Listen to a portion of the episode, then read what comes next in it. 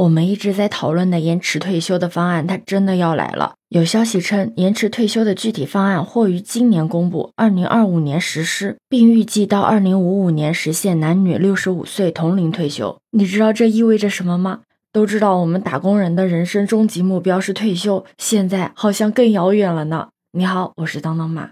这个消息的来源啊，才开始是一张网传的截图，内容呢是中信证券的一篇报告里面的。而且最早在微博上发布这个内容的新浪财经也删除了这个微博文章。虽然不知道这个具体内容的真实性啊，但延迟退休早就是一件板上钉钉的事情了。你要知道，就光光是提到延迟退休的文件，我们国家目前已经出台了六个了。最早的一个就是二零一三年发布的《中共中央关于全面深化改革若干重大问题的决定》，这个里面主要研究的就是制定渐进式延迟退休年龄的政策。也是从这个时候开始，我们国家正式的开始研究了延迟退休的政策。那为什么到现在都没有一个明确的方案和时间表呢？主要也是因为牵涉到众多老年人的利益，所以实施起来的难度呢也是比较大的。但其实，在过去两年，已经有部分的省份开始试点延延迟退休了。就比如说江苏、山东、陕西，另外还有不少的省份也开始对延迟退休对社会征求意见了。只不过主要针对的人群呢范围比较窄，而且是需要企业的职工本人主动申请的。虽然说这个延迟退休的政策有人。欢喜有人愁，但你要说谁是延迟退休的主要影响对象，我觉得一定是女性。这真的不是搞什么对立面。你要知道，男性的退休年龄是六十，延迟到六十五，也就是延长五年。女工人的退休年龄呢是五十，女干部的退休年龄呢是五十五岁。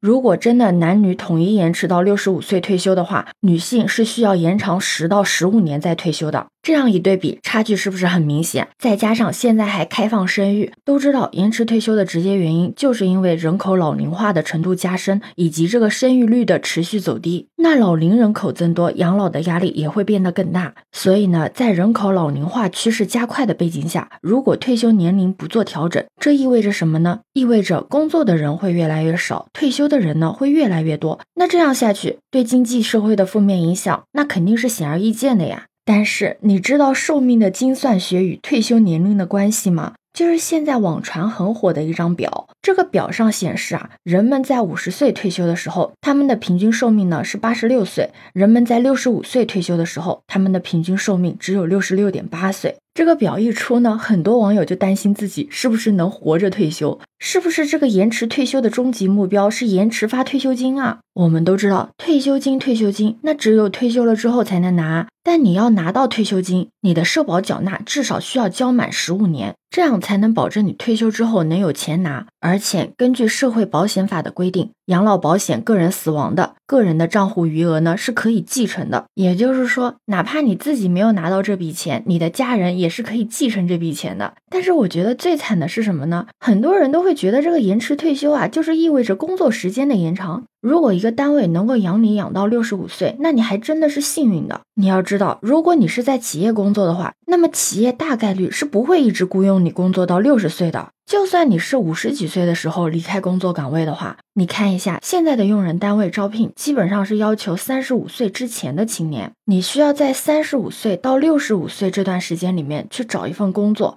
更差一点的是，你需要在五十几岁到六十岁这几年的时间里面再找一份新工作。如果你有还好，如果你找不到的话，那么这几年你就是处于在一个退休的状态，但是你是拿不到退休金的。因为只有你六十五岁退休了之后，你才能够领取这个退休金。所以说，如果你的预期呢是留在原先的岗位上继续工作到退休，那么对于其他的大部分人来说，延迟退休也是意味着年纪大了被挤出淘汰之后呢，没有人雇佣。那这些人该怎么办呢？你看看日本和新加坡就知道了。很多人呢在体力衰退的年龄，却不得不进入到了体力劳动行业，特别是五十五到六十五岁这个年纪。基本上不会有人再雇佣你，给你交五险一金呢。那你只能呢是以个体工商户的模式灵活就业。我觉得这才是让很多人提心吊胆的一个变数。不过现在具体的相关政策还没下来嘛，我相信最后落地的政策肯定是会把各个方方面面都考虑到的一个比较健全的一个政策。